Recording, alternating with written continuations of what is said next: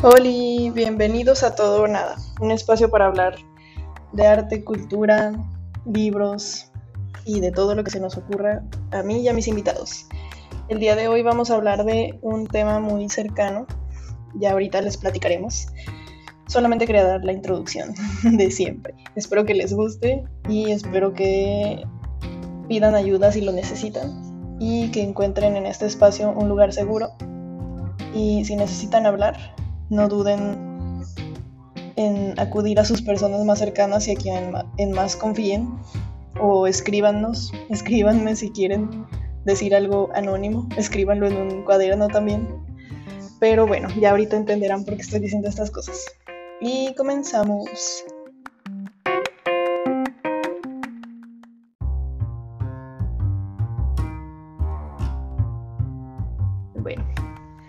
Pues el día de hoy tenemos a dos invitados, a Nadia, que ya había estado aquí previamente en un capítulo larguísimo, en el más largo de la historia del podcast. Soy y yo. a Humberto, la persona que escucha todos los episodios del podcast. Por fin, Mm. aquí. Uh, el fan volviéndose aquí colaboración. Para hablar de un tema muy cercano a nuestros corazones y cabezas, la ansiedad. Vamos a hablar de la ansiedad. Y pues platíquenme de ustedes. Primero, Humberto. Ah, bueno, pues yo soy médico general, recién egresado, y pues actualmente mm, me dedico pues como a dar consulta en farmacias y cosas así.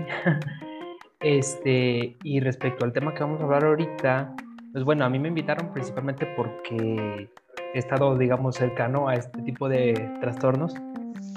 Eh, y además, mm, pues bueno, yo sí siento que, bueno, ya más, más adelante lo tocamos más a fondo, pero siento que como desde el punto de vista médico habría que añadir o a- acompañarse del el tratamiento de cualquier enfermedad de abordado también la salud mental, digamos como en conjunto. Supongo que nadie también me apoya en este punto. Ya luego vamos Sí, a abordarlo más adelante. ah, bueno, y yo soy Nadia. Yo ya había estado aquí. ah, habíamos tenido un, un ranting sobre libros, Jim y yo. y ahora vengo también a platicar sobre este tema que a mí también se me hace de suma importancia. Y se me hizo demasiada entretenida la idea de poderlo hablar en un lugar en donde quede documentado con mis mejores amigos. Yo también soy médica general, entonces mi punto de vista pues parte como Humberto de mi experiencia y también desde mi perspectiva médica y científica, ¿no? Pero sobre todo pues yo creo que puedo hablar de, de entender cómo se siente esto desde adentro. Entonces cuando Jimé dijo hay que hablar sobre esto, nosotros dijimos sí, sí tenemos que hablar sobre Ansiosos anónimos. Ansiosos. sí. No tan anónimos. Bueno, ya no, porque ya, ya nos conocen. Mm, Bueno, vamos a empezar ahora con las definiciones primero reales de lo que es la ansiedad y el trastorno de ansiedad. Ujú. Nadia. Ah, bueno, primero que nada, creo que una cosa que hay que diferenciar es lo que es la ansiedad y lo que es un trastorno de ansiedad. Son cosas distintas porque la ansiedad como tal es una emoción natural, es una cosa que comprende una reacción del ser humano ante un estímulo o una potencial situación que podría ser negativa. Entonces es una reacción que pues generalmente la ansiedad va de la mano con estar estresado y eso te mantiene alerta, tratando de prever algo que podría hacerte daño o algo que podría no salir de la manera en la que esperas. Pero entonces la diferencia es que cuando esta ansiedad se vuelve ya patológica y está todo el tiempo presionándote y no puedes sacar de tu cabeza y está influyendo en tus decisiones de vida, en lo que haces todos los días y tiene una duración ya prolongada y se acompaña de síntomas que son limitantes y que no te dejan hacer pues lo que haría una persona que tiene mejor control de ese tipo de emociones, quizá, eh, se llama ya un trastorno de ansiedad, cuando ya influye de manera negativa en tu vida y que tiene una duración mayor de seis meses, ¿no? Entonces, hay más criterios que son más específicos, pero creo que no tiene sentido ahorita pues mencionarlos. Simplemente entender que una cosa en la medida adecuada, como el estrés, pues te puede ayudar a alcanzar ciertos objetivos, pero cuando rebasa esa línea, entonces ya empieza a meterse con quién eres y con lo que haces y eso ya se vuelve limitante y hasta doloroso en muchas situaciones. Entonces sí es importante distinguirlo porque es como, no sé si han escuchado muchas veces que tenemos eso de usar muy a la ligera, por ejemplo, como, ay, es que, como eso que decían de, ah, es que estoy bien bipolar, por eso no manches, estoy bien feliz y luego ya no estoy bien feliz. Pero no es que sea realmente bipolar, porque eso es un trastorno, es una enfermedad realmente, o no es como cuando decimos, oh, es que soy bien TOC, por eso no puedo dejar la envoltura de galletas ahí en la mesa, pues no eres TOC realmente. Es que ando de depre nomás.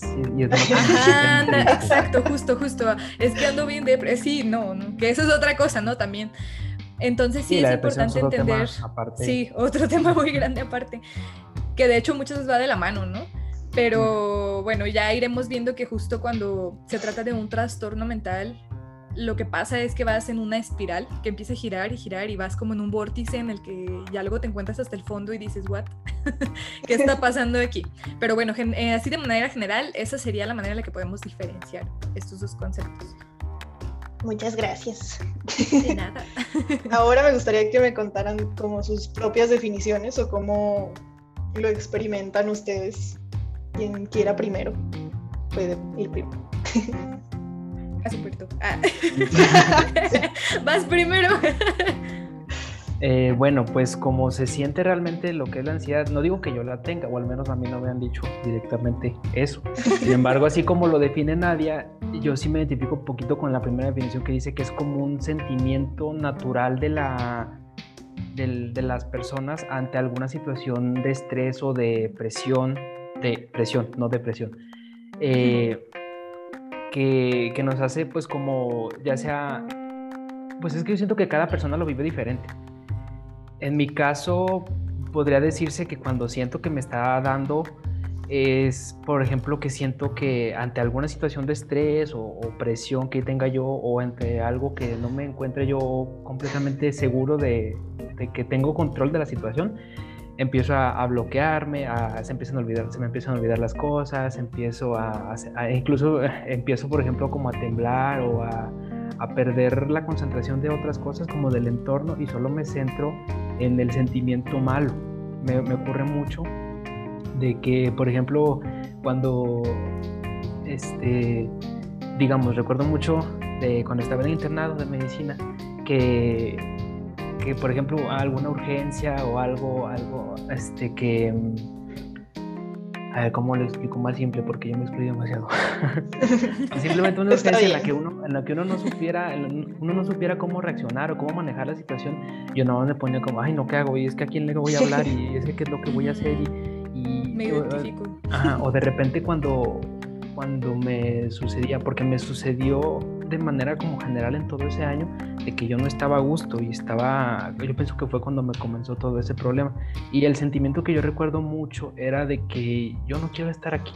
Eso era lo que más rondaba en mi mente. Únicamente uno se concentra en lo malo.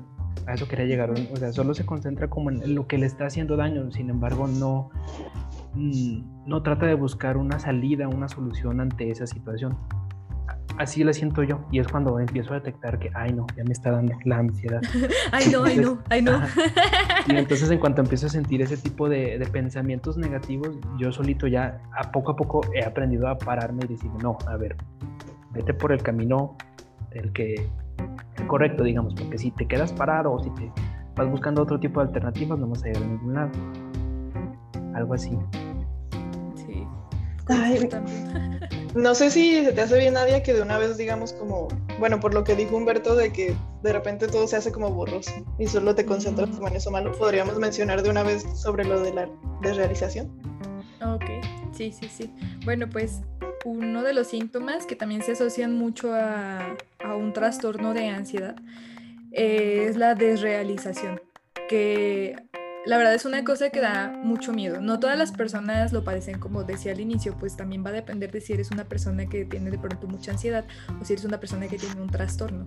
Entonces, la desrealización es un síntoma que sí tiene mucho que ver con, con lo que estamos diciendo de cómo lo percibimos o cuál es nuestra definición, porque por ejemplo para mí, pues eso tiene que ver con perderte, perder quién eres, perder tu forma de, de percibir las cosas, perder tu personalidad, porque aunque no parezca, la ansiedad puede llegar a un punto en el que te está tragando, te está comiendo, te está envolviendo y, tú estás ahí, parece que te ves muy normal desde fuera, pero tú te sientes que te está comiendo. Entonces, por ejemplo, un síntoma que es así muy importante, que por ejemplo, bueno, no sé si Humberto, pero sé que al menos Jimmy y yo sí nos identificamos con él, porque nos pasaba mucho, es la desrealización. Entonces, la desrealización mm, se refiere en sí a que tú dejas de estar o tienes la sensación de que pierdes la familiaridad con tu entorno. Entonces es como que yo estoy aquí, pero de pronto todo lo que hay alrededor de mí ya no tiene tanto sentido como lo tenía hace un momento. Y de cierta forma es como si te desconectaras de tu entorno y empieza a pasar de una manera muy como de golpe, o sea, como que tú estás tranquilo platicando y de pronto todo lo que hay alrededor de ti sientes que está a muchos kilómetros de distancia, sientes que te sientes raro, como que te hormiguean las manos, te sientes adormecido, sientes que hay un velo que te separa de todo. Y es de realización porque la realidad justamente parece una cosa aparte, no parece que tú estás ahí, parece que es algo que está fuera de, ajá, como de tu entorno, no estás ahí y justamente es tan, tan, tan abrumadora esa sensación que sientes que por no estar ahí, pues imagínate, pierdes el ancla en la realidad, o sea, no estás ahí, ¿de qué te agarras? No hay de qué te agarres, te sientes totalmente ¿cómo vuelves? ¿A dónde vuelves? O sea, no puedes pescarte de nada. Entonces esa es una cosa que nos pasaba mucho y nosotras no sabíamos ni siquiera, yo no sabía que se le llamaba así, ya hasta mucho tiempo después cuando fui estudiando, pues lo fui entendiendo, y, pero es hasta reciente que yo puedo nombrar como tal esa situación, porque se detona por diferentes cosas en cada quien, pero es una, una situación muy fea porque pues consideren que una persona que no padece esto va a estar haciendo sus actividades diarias y no pasa nada, sigues haciendo tus actividades, actividades diarias, pero una persona que de pronto tiene episodios de desrealización, pues te desconectas, bien estás trabajando y estás haciendo alguna otra cosa y ¡zas! De pronto ya te cortaron de tajo y no estás ahí y no puedes solo volver, o sea, finges que estás ahí porque tratas de, mantenerte, ¿no? Pero no, pero es una pérdida de, de la familiaridad con lo que te rodea, o sea, simplemente ya no está ahí lo que estaba anteriormente. Además siento que puede ser como muy peligroso porque si te pasa en un ambiente controlado como en tu casa o con tus amigos, pues como que hay más gente que te pueden ayudar o tú mismo pues no sales a la calle y ya. Pero es de que cruzando la calle y de repente es como, oh, puede ocurrir de que te atropellen o algo así porque claro, claro. que esas cosas no están suciendo cuando en realidad sí están ahí. ahí. Creo que Humberto quería decir algo. Sí. No, nada más para complementar eso de que cuando, cuando primero dijeron que ustedes dos sí se identifican con ese sentimiento, yo también ya soy. Ay, o sea, ay, yo, ay, no. la, segundo de Bienvenido. Que sí, me, llega, me llega a suceder Bienvenido eso, o sea, cuando... Al mundo de las marihuanas. no es cierto, no es cierto. Ay, no. Eso es del diablo, no se inyecten marihuana. ¿Y qué es, qué es para, para ti? ¿Tú cómo lo defines, Jimmy? Ay, pues para mí es como una mezcla de lo que han dicho los dos, pero a la vez no sé cómo decirlo. Es como, como algo que ya ha llegado a puntos de incapacitarme, de que ya no me siento capaz de hacer nada.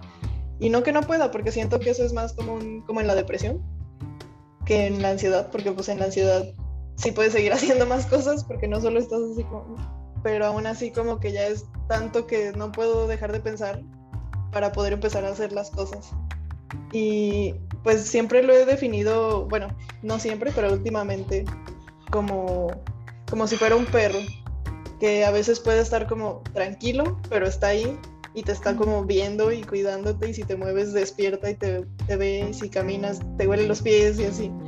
Y de repente puede empezarte a ladrar por cualquier cosita y tú a veces no sabes como que lo está detonando, pero ya está así como ladrando, ladrando, ladrando y si no encuentras como algo para callarlo, puede llegar como a un punto de ya atacarte. Y pues no sé, siempre he pensado que ha sido así como que está ahí, siempre lo he sentido y de repente explota.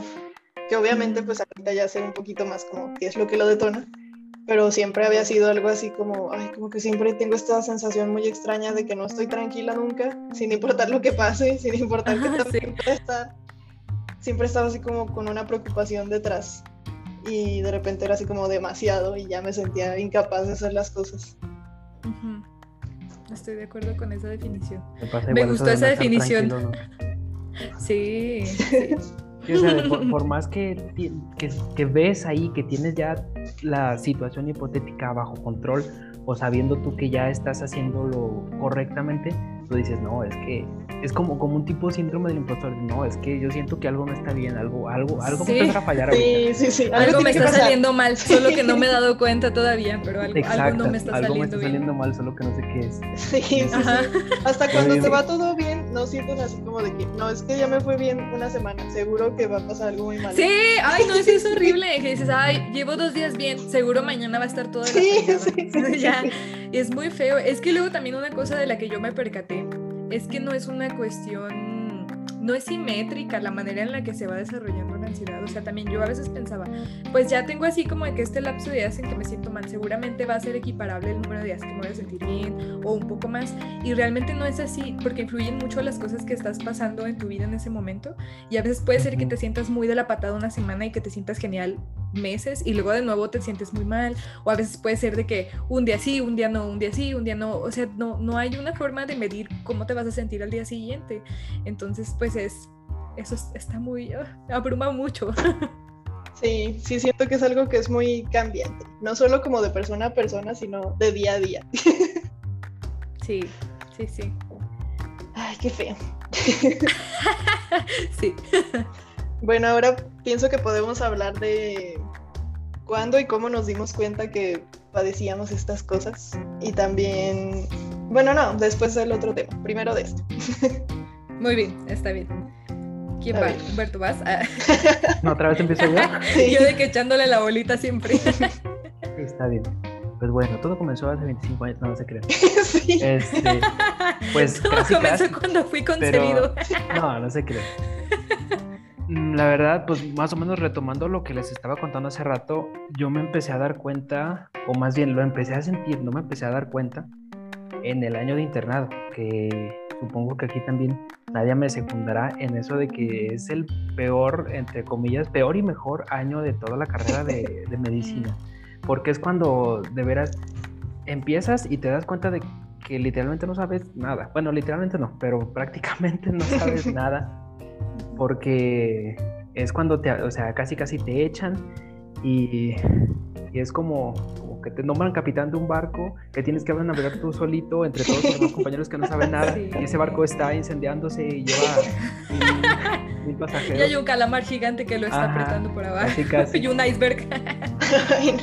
y yo por eso desde que, desde, desde que estaba estudiando, cuando veía a mis compañeros de años más adelante que estaban haciendo el internado, cuando íbamos a prácticas al hospital, yo los veía y sí, o sea, es que los veía así siempre todos presionados, siempre todos a prisa, estudiando, preguntando, siendo regañados por los doctores más mayores, no todos, pero la mayoría. Este, entonces, o sea, yo, yo me hacía una idea de, ay, no, eso es lo que me va a pasar a mí, eh, eso es lo que voy a estar viviendo todo un año completo, porque, por ejemplo, yo a veces, a veces iba con mis compañeros a una guardia o a nomás quedarme un turno nocturno o nomás un, un ratito, unas cuantas horas, los veía y, y me empezaba a contagiar de ese sentimiento y nada más con esas pequeñitas horas y luego me empezaba, ahorita ya lo, ya lo identifico, pero me empezaba ese sentimiento de necesidad de, ay no, es que esto es lo que voy a estar viviendo todo un año, no quiero pasarlo, no quiero vivirlo, quiero algo diferente. Y luego, por ejemplo, pues después del internado, ya cuando uno se gradúa, tiene la opción de hacer una residencia, una especialidad. Este, pero también le pregunta uno a los residentes que están estudiando y todo, este, más, o sea, que llevan más años de experiencia y es prácticamente vivir lo mismo, otro, otros cuatro o cinco años dependiendo.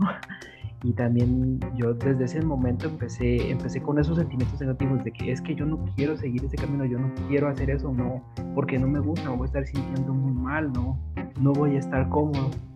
Y todos los últimos semestres, años de la carrera, bueno, más que nada el último año fue cuando empecé con esos sentimientos.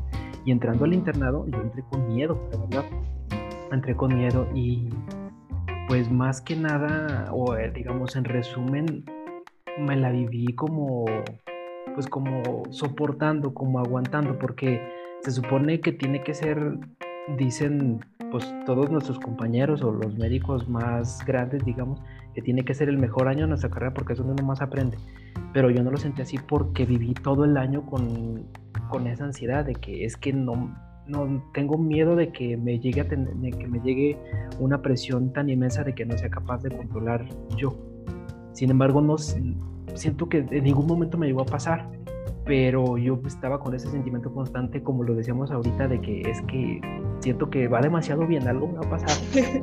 Así como cuando está uno en la guardia en urgencia, diga, está demasiado tranquilo, ahorita va a llegar un navajeado, un baleado, no sé.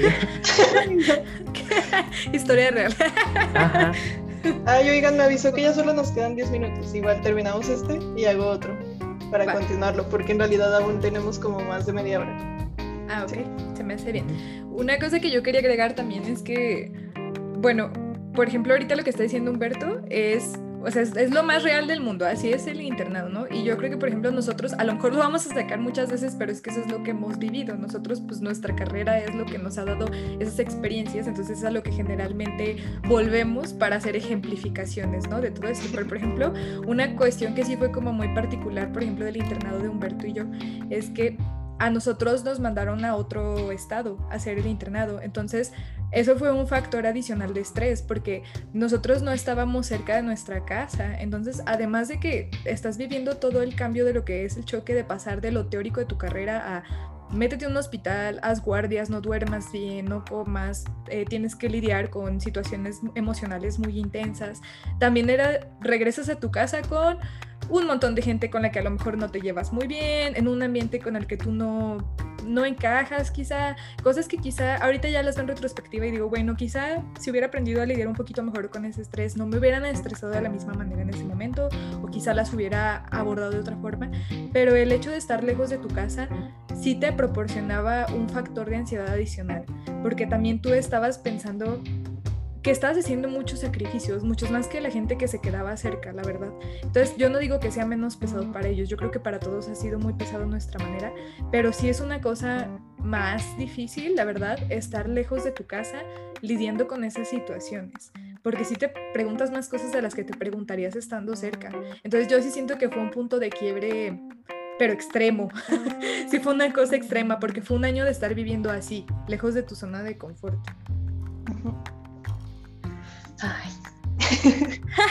bueno, pero creo que ni siquiera tocamos ese punto de que cuándo y cómo nos dimos cuenta. La verdad, yo te digo, yo, bueno, les digo, empecé a sentirlo, sin embargo no me, no me di cuenta. Yo fue incluso terminando ese año, así, y de hecho, acabando el año, yo sentí como que se me quitó un peso inmenso de encima, o sea, como una liberación extraordinaria de que, ah, ya por fin pasó lo más feo. Porque, por ejemplo, contrario a lo que nos decían los médicos y médicas más, más avanzados, que el, el internado era lo más feo, el servicio social, que es distinto, era, digamos, la parte más facilita. Entonces, pues, digamos, yo me sentí pues, como más, más tranquilo, porque ya uno, digamos que sí, quieras o no, sí, sí aprendió uno de manera práctica o a la fuerza a pesar de que no se dedicó el 100% eh, del tiempo en aprender o en aprovechar todo el año de internado, pero ya al final el servicio se sintió un poquito más tranquilo y yo me la llevé más calmada. Por ejemplo, no se sentía esa presión de que, ay, no, es que estoy de guardia en urgencias o, o, con las embarazadas en trabajo de parto, de repente. y es lo que uno siente más feo. Entonces, eso es muy diferente yo me di cuenta, más que nada, con todo esto de, la pandemia, que pues empezando, nos tocó como a la mitad del internado, ¿verdad, Nadia? Empezó, fue como en febrero, marzo del año pasado. Sí, en marzo. ha pasado un año, ¿verdad? Sí, en marzo 2020. Ajá. Pero pues yo siento, como la segunda mitad de mi internado, al menos de mi parte, yo sí la sentí como más ligera porque ya no nos tenían haciendo tantas cosas por el mismo hecho de que ya no había tanta gente y teníamos que estarnos cuidándonos más. Y luego acabó eso, pero yo también empecé con una nueva ansiedad que pues fue yo pienso que la que todos cursamos, del miedo al contagio y sí y a morirse. y morirte, sí, sí. Este, y yo me porté demasiado, me ponía muy ansioso, muy... Mira, una palabra que siempre, con la que siempre me describen es que corajudo. yo siempre regaño a los demás o digo, es que estás haciendo mal esto, porque, o sea, y no lo hago por, por corregir o por maltratar, sino porque a mí me da, me, me, estresa, me da ansiedad que la gente no esté haciendo, entre comillas, lo correcto. Por ejemplo, cuando empezó todo esto de la pandemia, a mí me, me enfadaba en serio ver que la gente. Iba a decir otra palabra. sí, ver que la gente no utilizaba cubrebocas, me emperraba. no utilizaba su, adeja, su adecuada higiene de manos, no tenía la sana distancia, todo lo con lo que empezamos. Yo no, es más, ni siquiera salía por, por nomás no ver esas Ay, cosas. sí. Y acabando el año del internado, empecé con, lo, con el servicio y con el ser- servicio social, Jimena, estás pues, como tú a cargo de una clínica en un ranchito y pues, tienes que ver a los pacientes de todo el rancho y tú diriges todo. Entonces yo sí dije, no, aquí como yo voy a ser el que está a cargo, no voy a dejar entrar a nadie sin su cubrebocas, sin ponerse nada, de, o sea, sin lavarse las manos y todos a mínimo a, a metro y medio y nadie se me acerque, no, nomás para cuando los voy a revisar los voy a, los voy a tocar, etcétera, etcétera. Y así, así empecé yo y así me portaba. Y luego a mí me sucedió cuando me di cuenta de que, bueno, este, yo te- tengo una novia que antes vivía en Guanajuato y yo iba a visitarla en mis ratos libres del, del servicio. Entonces, aquí en el servicio social que estaba en Zacatecas, yo viajaba allá a Guanajuato y me la pasaba uno o dos días, mis fines de semana libres o así. Y allí en Guanajuato hay mucha más gente que aquí en Zacatecas y era cuando ya estaba como relajándose las, bueno, en- la gente estaba relajando las medidas y Mm. todo lo demás. Y yo llegué a salir una vez al centro de Guanajuato y vi, o bueno, al menos desde mi perspectiva y como estaba yo con las crisis ahí, a todo lo que da, veía un montón de gente, veía una multitud y todos con su con su careta esa babosa que nomás les cubre la cara. Ah, o, de Power perdón, la- que nomás les cubre la, no, la, la boca. La boca y la Ajá. nariz, Ah, ya, la que usan los chefs, la que se ponen como que es al revés. Ajá, para Ajá. Todos, todos o con esa o sin cubrebocas, ya de plano. Este, o todos ah, juntos, así todos amontonados.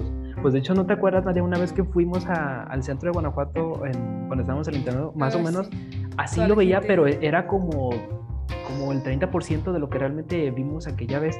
Era, o sea, en- de, pienso que en la plaza en la que estaba habrá habido como unas, no, como 30 personas, pero yo las veía, yo veía mucho porque es que yo ya fui con ese pensamiento de que, ay, no, es que Sí, vamos sí. a salir, va a haber un montón de gente y todo, ese, todo na- nadie se cuida y no. Y estaba yo con ese sentimiento, entonces me empecé a imaginar todo, todo así, o así lo sentía. Y hubo un momento en el que, como ustedes dicen, me, o sea, como que me separé de mi entorno, no, no empecé a sentir nada, no empecé a sentir, o más bien estaba sintiendo puras cosas negativas. Iba caminando de la mano con mi novia y no me, ni siquiera me di cuenta cuando la solté y me fui a, a un lado muy alejado de toda la multitud porque íbamos a pasar a través de la multitud para llegar a un lugar, Mm. pero dije, no, yo no voy a pasar por aquí. O bueno, no, no lo dije, yo lo pensé. Mi cuerpo sí. solito dijo, no, no vas a pasar por aquí. Suéltala y vete rodeando 50 metros alrededor de toda la gente Sí, y sí. ya la, la encuentras del otro lado. Y así fue, yo me solté y ya hasta que pasamos, este, terminamos como en un callejoncito y ya no había tanta gente y me quedé ahí parado y ya después ella me encontró y sí dijo, ¿qué te pasó? ¿Por qué hiciste todo eso? Porque yo no estaba, o sea, yo, yo no decía nada. Lo uni- las únicas palabras que salían de mí era de, ay, no, pinche ahora, y- ahora, y ahora esto, ¿y ¿por qué no se ponen el Sí. cubrebocas? ¿Por qué están tan juntos? Ay, no pongas ese pinche gel y todo eso Sí.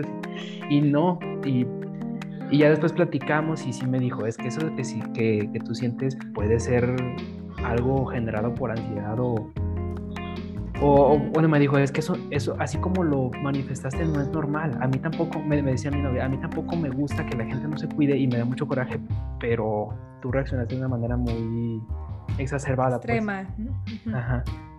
Y pues ya a, ra- a raíz de eso, pues fue cuando ella me dijo, deberías comenzar a ir a terapia. Y la verdad yo no lo tomé mal, mal ni nada, a pesar de que antes yo sí tenía como el estigma de que, ay no, es que la terapia es para la gente que de veras está mal.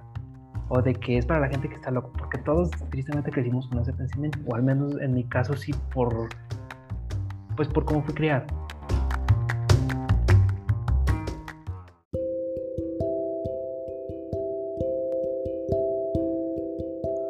Tuvimos una pequeña pausa debido a que se nos acabó el tiempo de grabación, pero estamos a punto de continuar.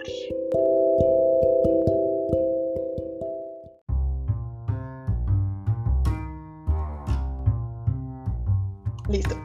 Ay, ni me acuerdo que... Ah, ya, ya me acuerdo. Pues no, fue que mi, que mi novia me dijo que tenía que ir a terapia y yo al, al, al, momento no, no, se lo tomé, no se lo tomé mal, pero te digo, es como... Ay, no se me fue de, de plano. Ay, lo que hablábamos sí. de el que, estigma que tenías. Ah, sí, sí, que más que nada yo, yo lo sentí al principio sí, pero yo pienso que fue por, digamos, como fue uno criado, porque pues los, digamos, los papás sí son de que, no, es que nomás, o sea, los, los, psicólogos son pura locos, o no, tienes, tienes, que aguantarte esos sentimientos, tienes que echarle ganas, cosas así. Sin embargo, yo no, yo sí dije, pues bueno, vamos a, a calarlo a ver qué y, y, y vemos, pues, o, o, yo me decía a mí mismo, vemos que, que nos encontramos, porque yo también, yo sí estaba consciente de que ya después de que me lo dijo, mi novia fue de que yo sí dije lo, lo que hiciste no, no, fue natural, no fue algo normal. Tiene que haber alguna razón por la cual estás reaccionando así. Uh -huh. Y fue, fue, fue, la razón por la que empecé a ir a terapia y ya, pues sí, como digo, ya después uno se encuentra muchas más cosas, ¿verdad? Pero... Pero ese fue como el detonante. Ajá, ese fue como, sí. como el detonante porque, por el cual comencé a ir y por el cual pues ahorita ya soy casi como un Dios. No, no, no, pero ya a mí me gusta mucho predicar, me, me, gusta mucho predicar y promocionar eso de que tenemos que estar yendo a terapia todos. O sea, Ajá. es casi casi como un, como un chequeo. Así como los chequeos médicos, tenemos que ir a hacer un pues chequeo sí. psicológico. Estoy de acuerdo. Sí, 100% Una... de acuerdo. Pues yo cuando me di cuenta, bueno, tengo que hacer énfasis en que ahora me doy cuenta cuando empecé a manifestarlo más cañón. Pero en ese momento yo no sabía que era ansiedad. Entonces, ahorita ya me doy cuenta, pero en retrospectiva lo entiendo, porque en ese momento que yo lo vivía, lo único que sabía es que tenía mucho miedo y que no entendía lo que me estaba pasando. Pero ahorita ya sé que desde ese momento estaba detonando a su máximo, porque bueno, justo lo que estábamos diciendo Jimmy y yo fuera del podcast es que nosotras somos ansiosas desde chiquititas. Desde bueno, para eso, sí, sí, para contextualizar, pues Jimmy y yo estábamos juntas en el kinder, ¿no? Entonces somos amigas desde chiquititas, desde los tres años. Y desde hacer algo tan simple como pedirle permiso a nuestras mamás de ir a la casa de la otra, éramos así de verdad de que lo pensábamos muchísimo y teníamos que ir las dos y no encontrábamos las palabras, la forma de relacionarlos con el resto de la gente del salón también, o sea, ya son cosas que ahorita piensas y dices, no inventes, o sea, esta es una sí. cosa que traes desde chiquitito. Pero bueno, yo me acuerdo que el momento en el que yo sí me di cuenta que de verdad algo. Ay, sí, Humberto. ¿Quieres Ay, decir algo? Apagaste tu micrófono, Humberto. Humberto, ¿estás ahí? Ya. no. Lo siento, yo te digo que sí, bueno, si, si, empezamos a describirlo así, yo también empecé desde muy chiquito, pero bueno. pero es no que me yo cuenta. Descubrí, sí, es que, o sea, uno trae las conductas o se las formó desde la niñez. Pero Ajá, bueno, sigue con tu, loco con eso. tu historia. ¿no? Ah, bueno, entonces yo me acuerdo mucho que la primera vez que tuve un episodio intenso, intenso y de desrealización, y que ahorita yo ya sé qué es eso, pero en ese momento yo no lo sabía, fue cuando tenía 12 años. Entonces yo me acuerdo que fuimos a un viaje de la escuela y que nos llevaron a Guadalajara y entramos a un parque de diversiones y en ese parque de diversiones había una casa del terror. Que para esto a mí no me gusta el terror porque yo no puedo tolerar, tolerarlo cuando son cosas muy gráficas, se quedan en mi cabeza y es como otra característica de las personas que tenemos ansiedad, que repites y repites y repites algo en tu cabeza porque pues un trastorno de ansiedad se divide en diferentes tipos, pero hay personas que tenemos esa característica de que repetimos una idea demasiado en nuestra cabeza. Entonces lo que es, está asociado, por ejemplo, en mi caso con, con terror, con la muerte, con cosas así, a mí en mi cabeza se replica mucho. Entonces yo en ese momento pues no sabía eso, pero entramos a una casa de terror, que también, a ver, maestros, ¿por qué nos meten a una casa del terror en un viaje de primaria? No lo sé, pero bueno, dejaron Es entrar. porque es un parque de diversiones y es para niños. ¿no? Ah, sí, súper diviértanse. Yo me acuerdo que yo estaba aterrorizada. Me acuerdo de una mona horrible con las greñas, así de que como la del exorcista, Ay. y las luces verdes parpadeando. Neta, si hubiera sido epiléptica, me hubiera convulsionado ahí adentro. sacado a rastras. Sí, pero de verdad yo solo me acuerdo así como en fases de que abría los ojos y luces verdes, los cerraba, los abría, luces moradas, los- así, Ay. y monos más feos cada vez y cada vez. Y yo decía, ay no, es que me voy a morir aquí, soy tan Ah. joven. Y ya me acuerdo que salimos y yo estaba muy asustada pero ya, ¿no? O sea, pasó el miedo, el estrés y pues ya. Ya era noche, ya nos íbamos a regresar a Zacatecas, entonces nos subimos al camión y me acuerdo mucho que iba yo sentada en la fila del lado del pasillo y al lado iba una compañera y enfrente de mí otras dos compañeras. Entonces me acuerdo que yo iba dormida y que de pronto desperté en el medio de ese trayecto y me dio por platicar con las chavas de adelante, que ni siquiera eran mis amigas, porque yo me sentía rara. Yo tenía esta sensación de que mis manos estaban medio adormecidas, de que batallaba para respirar, pero yo tratando de, no sé, como de evitar esas sensaciones, dije, pues me voy a extraer platicando con estas dos que van platicando a las 3 de la mañana, pues son las únicas despiertas del camión, pues me las voy a unir. Entonces ya traté de hablar con ellas y me acuerdo, claro, claro, claro, que estábamos hablando y de pronto empecé a tener un episodio de realización y lo que yo sentí fue que mi corazón palpitaba rápido, que se me adormeció todo el cuerpo, que no podía respirar bien y que todo alrededor me parecía falso, como si fuera una mentira. Entonces una niña de 12 años que está teniendo un episodio de ese tipo pues ¿qué haces? O sea, o lloras o gritas o haces algo más. Yo me acuerdo que yo pegué el grito, así el grito en el cielo y de que grité y luego dije como, no puedo respirar, no puedo respirar y luego todo negro, no tengo recuerdo, ya, o sea, todo negro. Y me acuerdo que abrí los ojos y enfrente, arriba de mí, así como todos viéndome desde arriba estaban los maestros, las mamás y las compañeras. Y como si fuera niña poseída de película y todos como de, ¿qué le pasa a esta loca? Pero yo en ese momento de qué rayos. Entonces ya pues luego ya se fueron ahí conmigo platicando y ya me calmé. Y que esa es otra cosa de cuando tienes un episodio de realización, que necesitas reconectarte con el medio interactuando o tomando algo de alrededor que te haga volver. Te fijas en olores, en colores, en sensaciones, en una plática para tratar de volver. Pero en ese momento, pues bueno, platicar con las mamás que nos iban cuidando como que me regresó. Y esa fue la primera vez que me sucedió. Y ya después, de ahí en adelante, en la secundaria me pasaba cada rato. Tenía episodios de desrealización de que por lo menos uno por semana. Y me acuerdo de que el más feo que tuve fue cuando estábamos en una clase de física. Física de números, no física de educación física. Y estábamos escribiendo en el cuaderno y estábamos poniendo fórmulas y creo que nos estaban dictando, fíjense, dictando de que un problema de física. Y estaba yo escribiendo y de pronto empecé a tener la misma sensación y me acuerdo que lo que pasó fue que mi mano, en lugar de seguir escribiendo en horizontal, en el orden de las líneas de la libreta, empecé a escribir hacia abajo. O sea, mi mano se, se fue hacia abajo. Entonces empecé como a hacer una línea y no podía escribir. Entonces me asusté mucho porque no podía coordinar lo que yo estaba pensando y que sabía que tenía que hacer. Y me acuerdo que empecé a, a, llorar y como a respirar así toda agitada. Y de pronto yo solo solté la pluma y me sentía mal y o sea, empecé a llorar y fue así de que, pues es que ayúdenme, no sé qué tengo.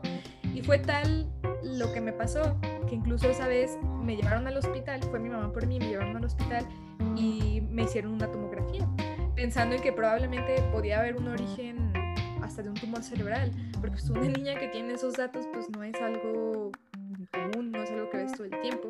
Y pues en a esa edad todavía te evaluó el pediatra, entonces el pediatra fue como, pues estos datos están muy raros, sé que hacerle una tomografía a esta niña. Y la tomografía estaba bien. Entonces, ¿qué pasó en ese momento? Que nunca se me refirió a psicología y nunca nada más. Y esa es una cosa que ya tocaremos al final, que es la importancia de entender que los trastornos mentales te perjudican igual que una enfermedad física. Entonces, muchas veces a mí me lo paleaban diciéndome nada más como, ay, mira, pues ponte, toma complejo B. O, ay, nomás, no sé qué. Y ya ahorita yo que lo veo con ojos médicos. ya digo, no manches, claro que no, o sea, manda la psicología. Si es una niña que está teniendo episodios de desrealización, a lo mejor hasta psiquiatría, ¿no? ¿Quién sabe? Pero en ese momento, pues no, y de ahí en adelante me seguía pasando.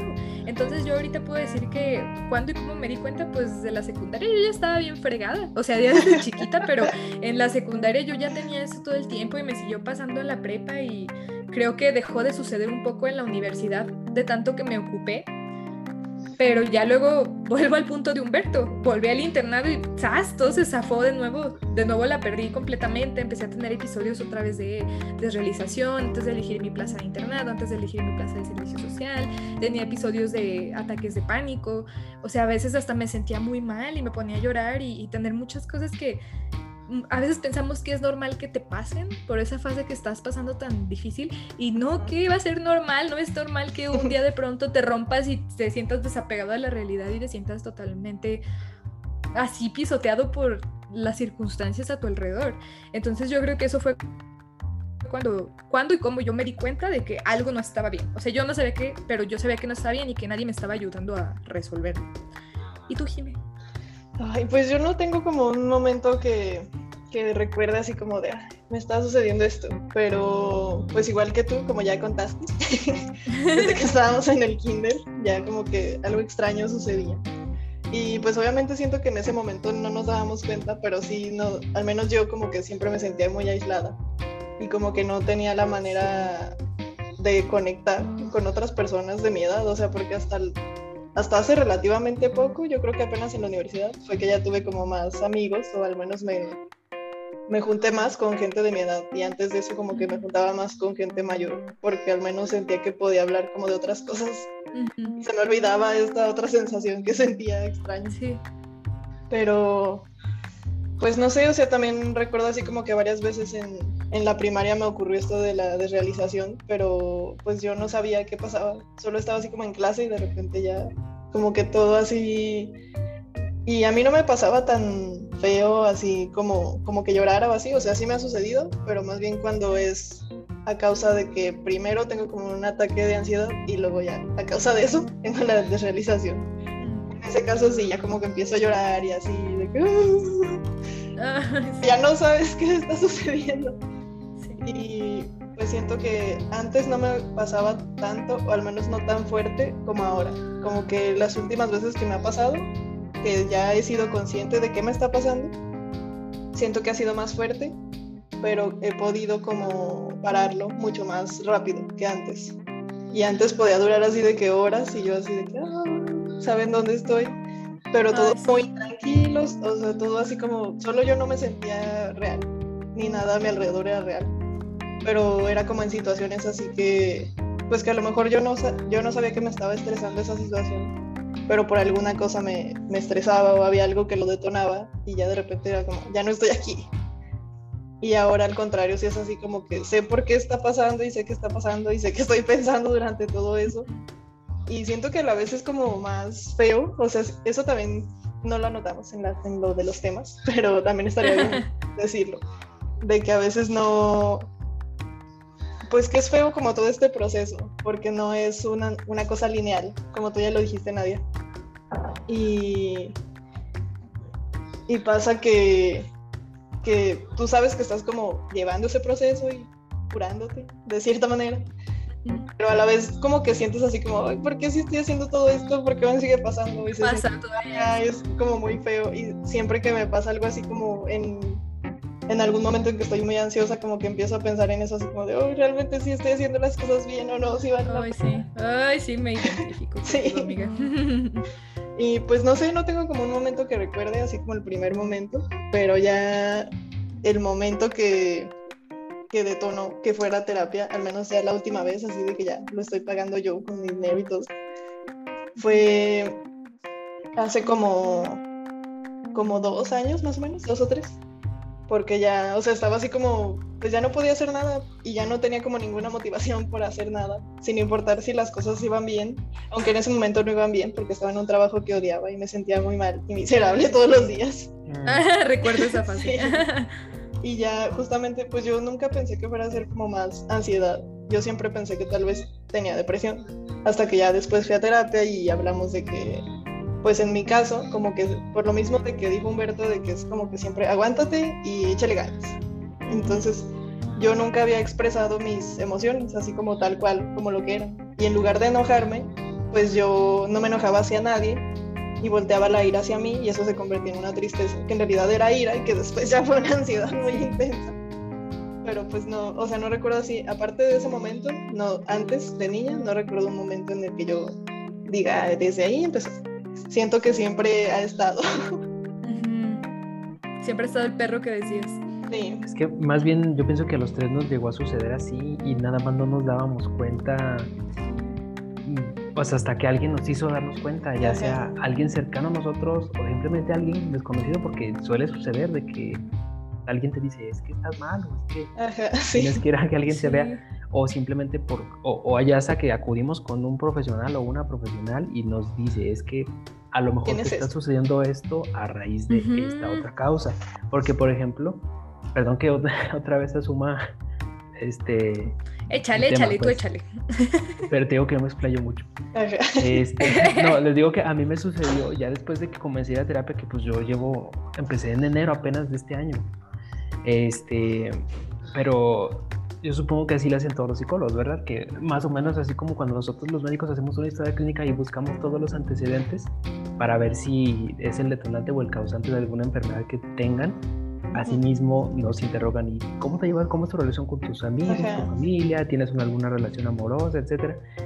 Y luego hasta, por ejemplo, a mí me preguntaban, ¿y cómo te llevas con tu familia en tu casa? ¿Y cómo te llevas con tu familia en la este, calle? Fuera del, no, pero fuera de la familia nuclear los tíos, los abuelos, etcétera.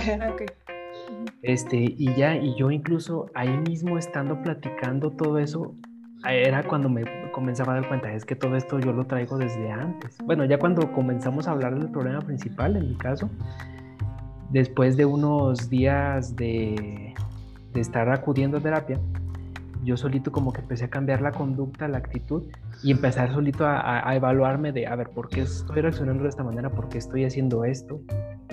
Incluso en el, en el resto de las personas, incluido mi familia, mis amigos, etcétera, o eh, hasta los pacientes que veía, yo me ponía a pensar, es que esta persona puede que tenga esta otra cosa, razón por la cual su conducta está de esta manera y debería de, de, consultarlo con algún terapeuta, algún psicólogo, psicóloga.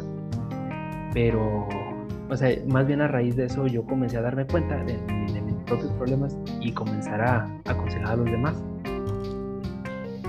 Y eso, bueno, yo pienso que es también parte de lo mismo que íbamos a hablar, porque como primero habían dicho que querían discutir de cómo ido afectando en nuestra vida el hecho de tener ya sea esta, estos sentimientos y cómo, o al menos yo lo traspolo un poquito más a cómo, cómo cambia el hecho de estar teniéndolo, pero manejándolo con Es muy diferente ya cuando lo identificas y sabes cómo detenerlo o al menos cómo irlo manejando, aminorando. Y aparte aprendes a entender que muchas cosas no son personales, que muchas cosas que pasan a tu alrededor, que muchas cosas que las personas dicen, que todo eso nace de las causas intrínsecas de esas personas y que no siempre son para ti por la persona que eres, muchas veces la gente hace comentarios o actúa de maneras de acuerdo a lo mismo que nosotros, ¿no? A cómo ellos fueron criados, a los valores que les fueron inculcados, al estilo de vida que tienen, a las oportunidades que tienen, a los fracasos que tienen. Y muchas veces lo que hacemos mucho los humanos es que nos tomamos las cosas personales, como si fuéramos de verdad el centro del mundo y solo fuera para nosotros todo, todo, todo, y no siempre es así.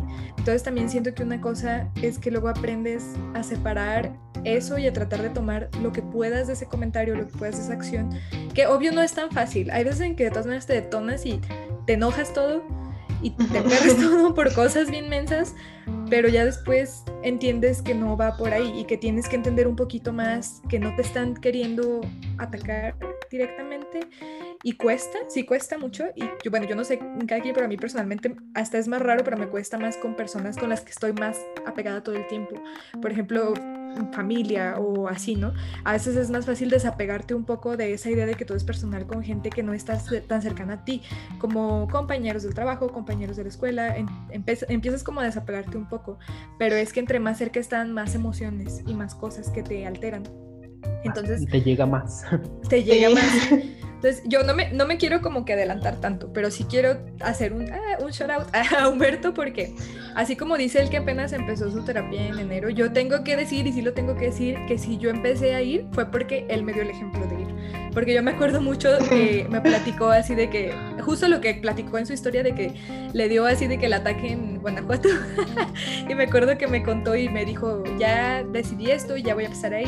Y yo me acuerdo que yo me estaba sintiendo muy mal por esos momentos y que justo yo me sentía mal y me sentía mal y yo no hallaba qué hacer, o sea, yo ya de verdad llegaba a un punto en el que llegaba a mi casa y yo decía, es que me siento abrumadísima, quiero llorar, quiero gritar, quiero, no sé.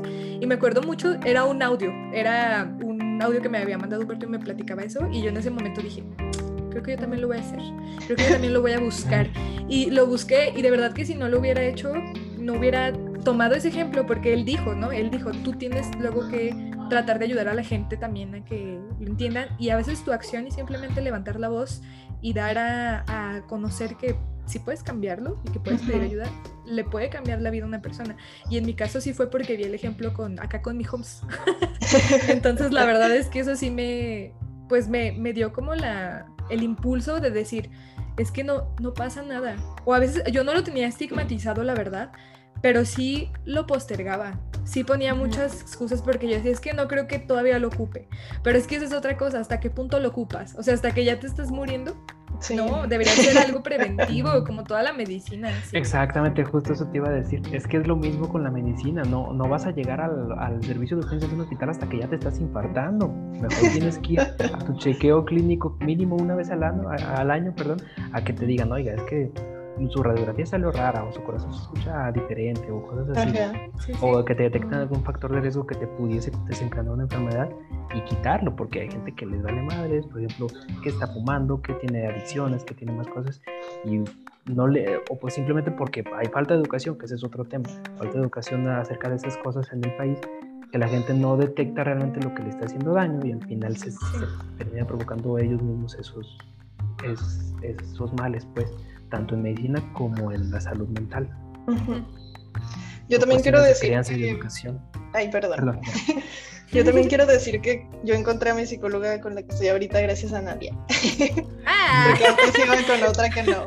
También quiero decir eso, que no pues que siento que mucha gente como que lo intenta y luego se desanima, pero pues es un tratar y buscar. Y a veces a la primera no encuentras a la persona ideal para ti, porque a final de cuentas también es una relación. Sí, sí. Y pues no todas las personas son para todos. Entonces si a veces a la primera no encontramos, para mí ya es como la cuarta. y apenas ya es como que está sirviendo por fin. Después de, pues desde la prepa estuve yendo un tiempo porque en la prepa teníamos una psicóloga, pero pues la peor psicóloga del mundo, la verdad. Pero sé lo que se ve de aquí. como ser la peor psicóloga del mundo. y ya después nadie me pasó así como, como había encontrado a su psicóloga y todo, y yo busqué ahí y encontré a la que estoy ahorita y por fin siento que está funcionando. Ay, qué bueno. me dio mucho gusto este, este triángulo de apoyo. Ya sé. Sí, es que eso a veces también puede ser pues como lo malo. Volviendo, perdón que lo, que lo tengamos tan, tan arraigado, Jimena, pero traspolando otra vez a lo de la medicina, muchas veces pasa de que vas con un médico a consulta o al hospital y no, es que este me dio algo que no me está funcionando o no me trató como yo quería y pues voy a cambiar de médico, voy a cambiar de doctor, etcétera. Así que se vale. También con, con, los terapeutas, con los psicólogos. Claro. Yo creo que hasta con cualquier profesionista, ¿no? Sí. si no estás cómodo, estás en tu derecho de irte y mejor porque te va a quedar mejor todo. Sí. Ay, no, qué cosas.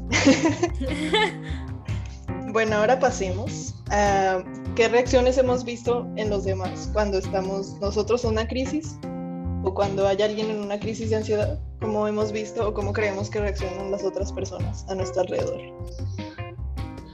Yo digo que empiece Jime ahora. Pues a mí no me ha tocado como estar con mucha gente, al menos que se haya dado cuenta, porque siempre como que me sucedían estos episodios, pero por lo mismo de que siempre estaba así como que guardándome todo, hasta que ya era demasiado y tenía que explotar de alguna manera.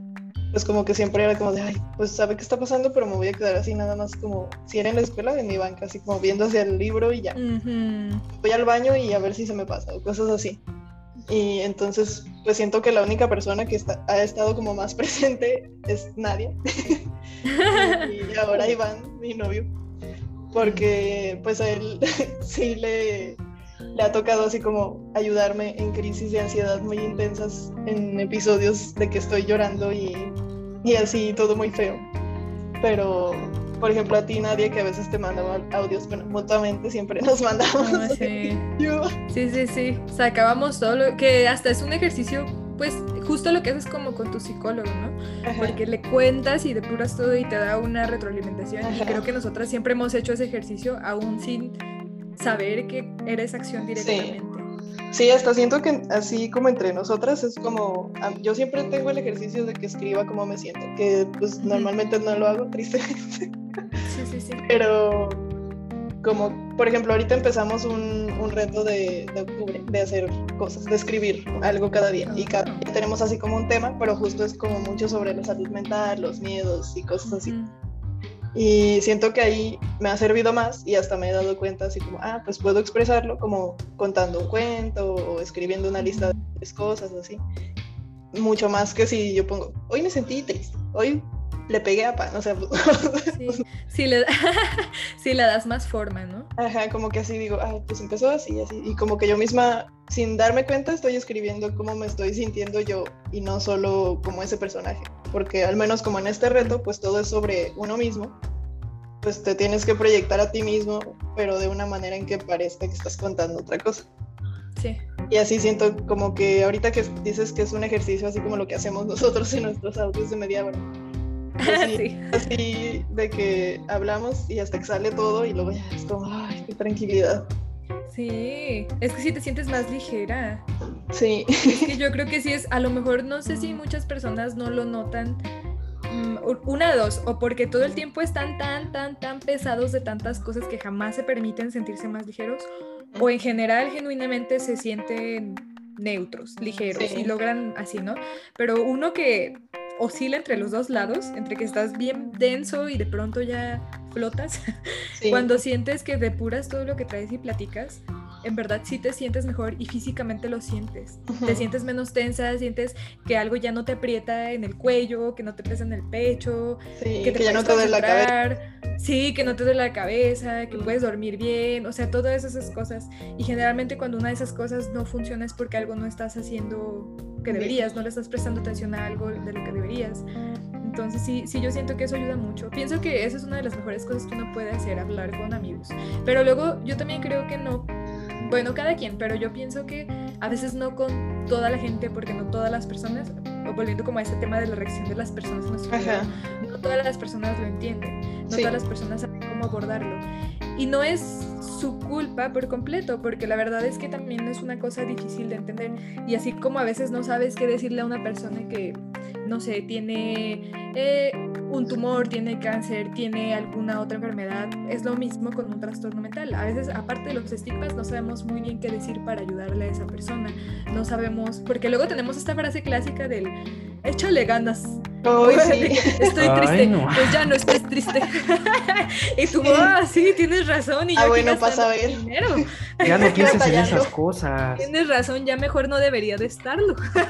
Entonces, mucha gente no lo hace con un afán de dañar o de hacerte sentir mal, pero es que creo que lo que sí podemos decir es que lo más obvio no es la solución. O sea, no es que no se nos haya ocurrido, no es que el sentirnos mal no se me haya ocurrido dormir, eh, comer bien, no se me haya ocurrido tratar de distraerme. No, es que te gana, es que de verdad te puede. Y a veces lo único que necesitas es alguien con quien hablar tranquilo de cosas y a lo mejor preguntarte cosas bien existenciales, porque creo que es una de nuestras características, que somos súper, divagamos muchísimo y pensamos de que desde ovnis hasta cosas bien rarísimas.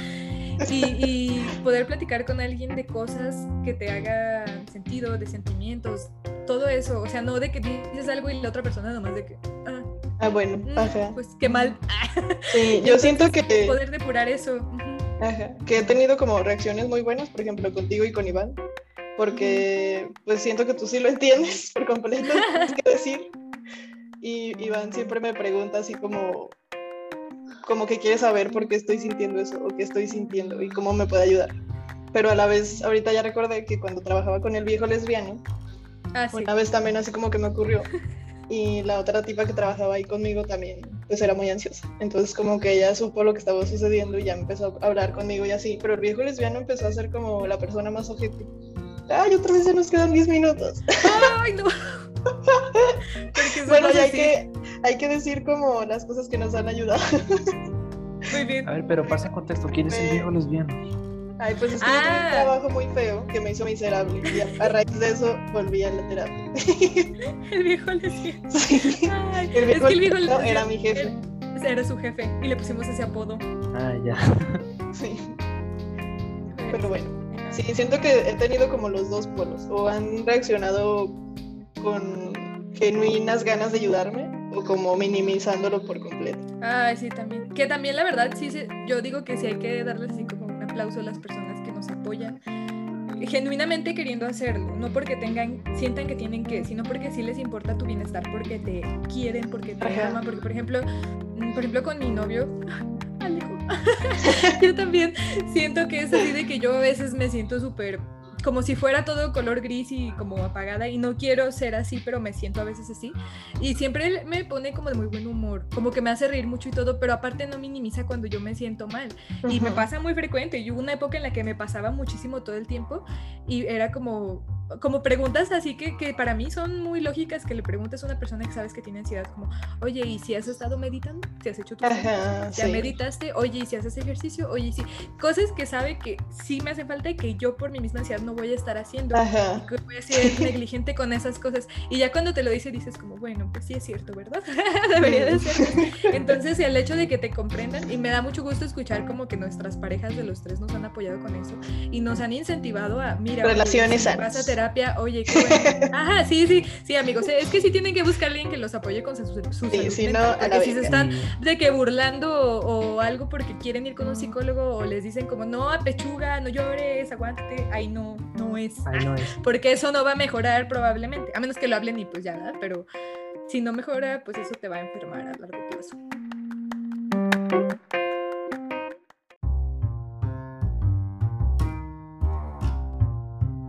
¿Y cómo han reaccionado las personas a tu alrededor, Humberto?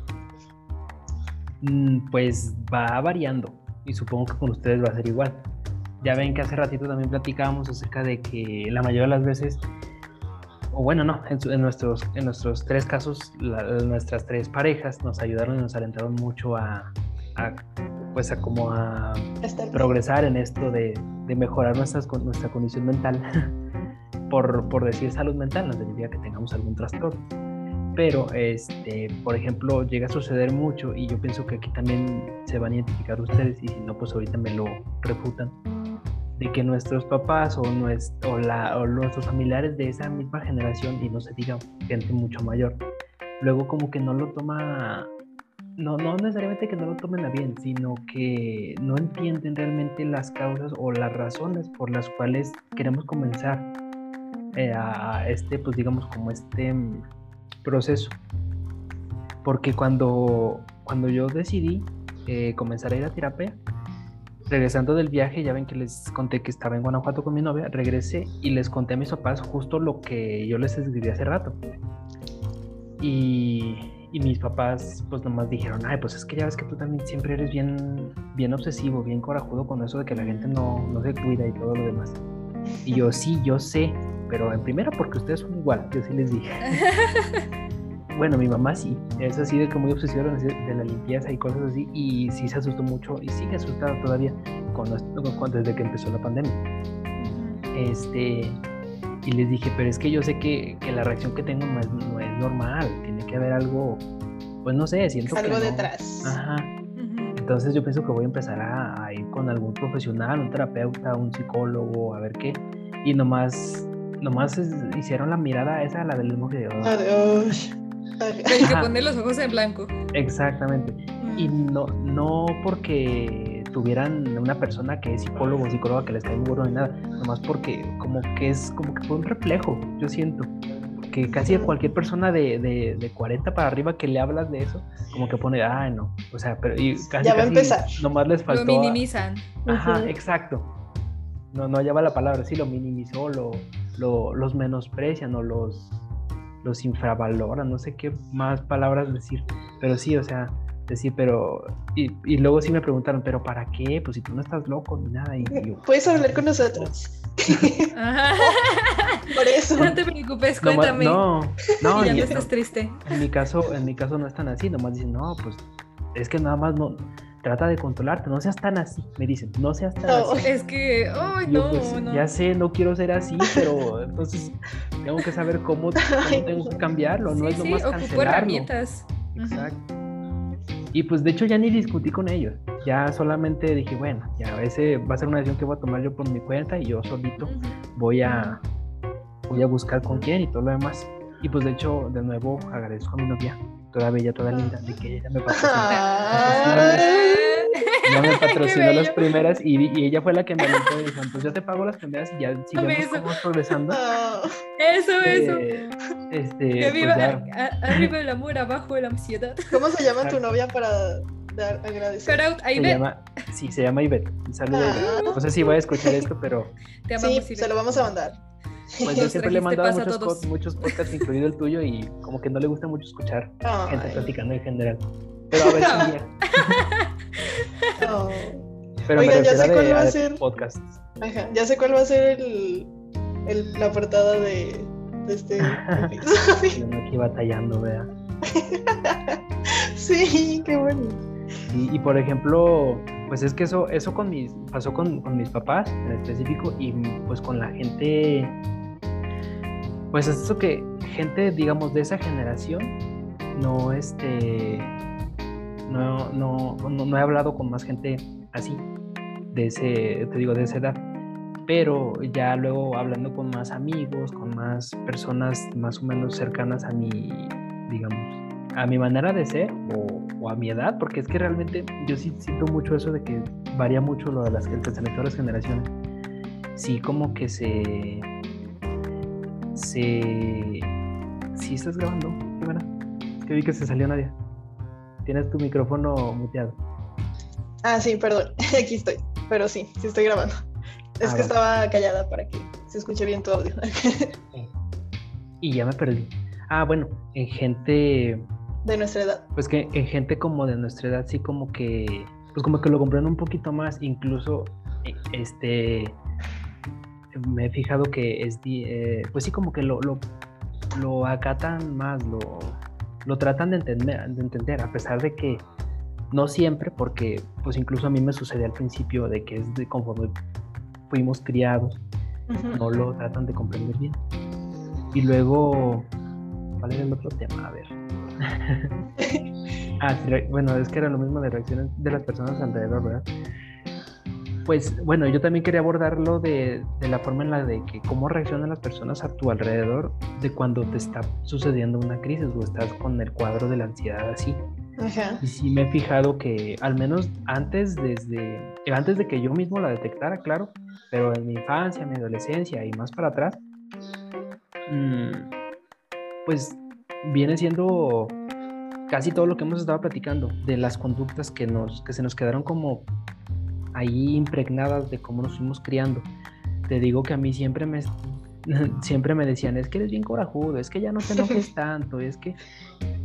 Y hasta ahorita me estoy dando cuenta de que todos esos corajes, entre comillas, que estuve pasando, eran pues cuadros, a lo mejor y eran cuadros leves de ansiedad o, de pequeños episodios de, de, de, eso mismo. Sí. Pero... Mm, sí, ahí se me fue a muchas veces cuando uno, cuando uno estaba en ese tipo de crisis, en, cuando, cuando era uno más pequeño, pues en primera uno mismo no lo comprendía. Y la demás gente, así como dijo Nadia, tampoco sabía ni cómo reaccionar ni nada. Y ahorita que uno ya, al menos uno mismo ya las identifica y está, está sabiendo por lo que está, por lo que está pasando, este, algunas personas sí tratan de, de apoyarte o, o, al menos tratan de no afectarte más porque suele suceder el caso contrario, ah, más con, con, la gente que, que, no, te, no quiere terminar de comprender que estás haciendo terapia por algo o que tienes algún problema, pues nomás te dice, no, pues sacan la típica de échale ganas o simplemente pasa de que ignoran el problema, como en general muchas cosas. Este, ignoran el problema y o, o es muy típico esa frase o esa actitud de que no, pues eh, está enojado, nomás no le hables un rato y ya luego se le pasa. Cosas así. Y así es como mucha gente tiende a resolver esos problemas, resolver entre comillas, porque para ellos sí, lo, sí están resueltos, pero para las demás personas solo se quedan como guardados, como empaquetados. Exacto, lo reprimes. Y es lo que luego te lleva a tener crisis más intensas. O bueno, al menos así. Una olla express. Exacto. Sí bueno, ahora podemos hablar, ahora sí ya, sin pasarnos el tema, de cómo nos ha afectado como a pequeña y a grande escala. No sé, ¿quién quiere empezar? bueno, Nadia. A ver, a ver, en cosas cotidianas, híjole, es que cuando uno es ansioso, las cosas más mensas de verdad te hacen de que pasar un martirio. es bien raro porque luego a veces uno es muy extrovertido. Yo sé, por ejemplo, que Humberto es más introvertido. Hasta que haga confianza, ¿eh? pero bueno. Y, ya vemos personas que somos más extrovertidas. Y, y, luego tienes que hacer estas situaciones y te cuesta hacerlas. Y una de las que son más mentas que me acaba de pasar, que les estaba platicando fuera de la grabación, era que tuve que ir al SAT a dar un algo de alta, ¿no? Entonces, pues ya estaba yo ahí viendo los papeles y tenía que firmar. Y pues es solo firmar, o sea, ustedes dirán, pues, ¿qué tiene de difícil firmar unas hojas? Pero al momento en el que yo tenía que hacer mis hojas, estaba tan conmocionada por lo que estaba haciendo y lo que representaba para mí el hecho de pertenecerle al SAT, que cuando tenía que hacer mi firma, yo sentía que me trababa, que no me salía como tenía que ser y que estaba batallando y en mi cabeza empezaba a pensar, cálmate, cálmate, solo estás haciendo tu firma, como si fuera una criminal y yo misma estuviera falsificando una firma de alguien. Y yo estaba de que, ay no, ay no, no, así casi de que me van a descubrir, pero ¿qué descubrían si era yo y era mi firma? Van a descubrir que soy ansiosa, no, Ajá, ese tipo de cosas, o por ejemplo cuando vas a, al súper, vas a algún lugar a comprar tu mandado y llevas tu dinero y estás pensando, estás sumando todo, pero estás pensando como, ay, es que si esto sube más y si no es el precio que aparece en el estante. Sí. que un nivel patológico de que vas así, así de verdad comiéndote de nervios de que o cuando vas a pagar con tarjeta y sabes que tienes ese sí. piensas que tu tarjeta no va a funcionar. No va a pasar y dices, no, me van a llevar a la cárcel. sí, o, tienes que hacer un pago y es como que, ay, tengo que llegar con el recibo, entregar el recibo y dar el dinero. O, piensas cosas así bien específicas, o por ejemplo, uy, una que, híjole, esa como me tiene marcada, pero tiene parte de la culpa de un tío mío que me hizo una broma por teléfono cuando estaba chiquita, pero ahorita está magnificada y yo nunca le he podido superar, yo creo que nunca lo voy a hacer. Y hasta es muy chistoso porque, por ejemplo, Alejo también la padece. Entonces los dos somos unos gallinas en ese sentido. Hablar por teléfono y pedir cosas por teléfono es una cosa que yo no puedo. Batallo muchísimo, me da mucho miedo. Si hay alguien que lo pueda, que lo pueda hacer por mí, pero a mí, a mí me cuesta, o sea, me causa una, una, incomodidad física hablar por teléfono, me hace sentir mal y Alejo también le da ansiedad, entonces cuando tenemos que pedir algo por teléfono, de verdad nos estamos echando la bolita a ver quién lo acaba pidiendo. Ahora porque vamos a morir de hambre, pues nadie lo haría, pero en verdad a mí sí me da muchas ansias. Por ejemplo, cuando estoy con Sayan, pues Sayan lo hace, porque ella sabe que a mí me da mucho, mucho terror y ella lo hace por mí.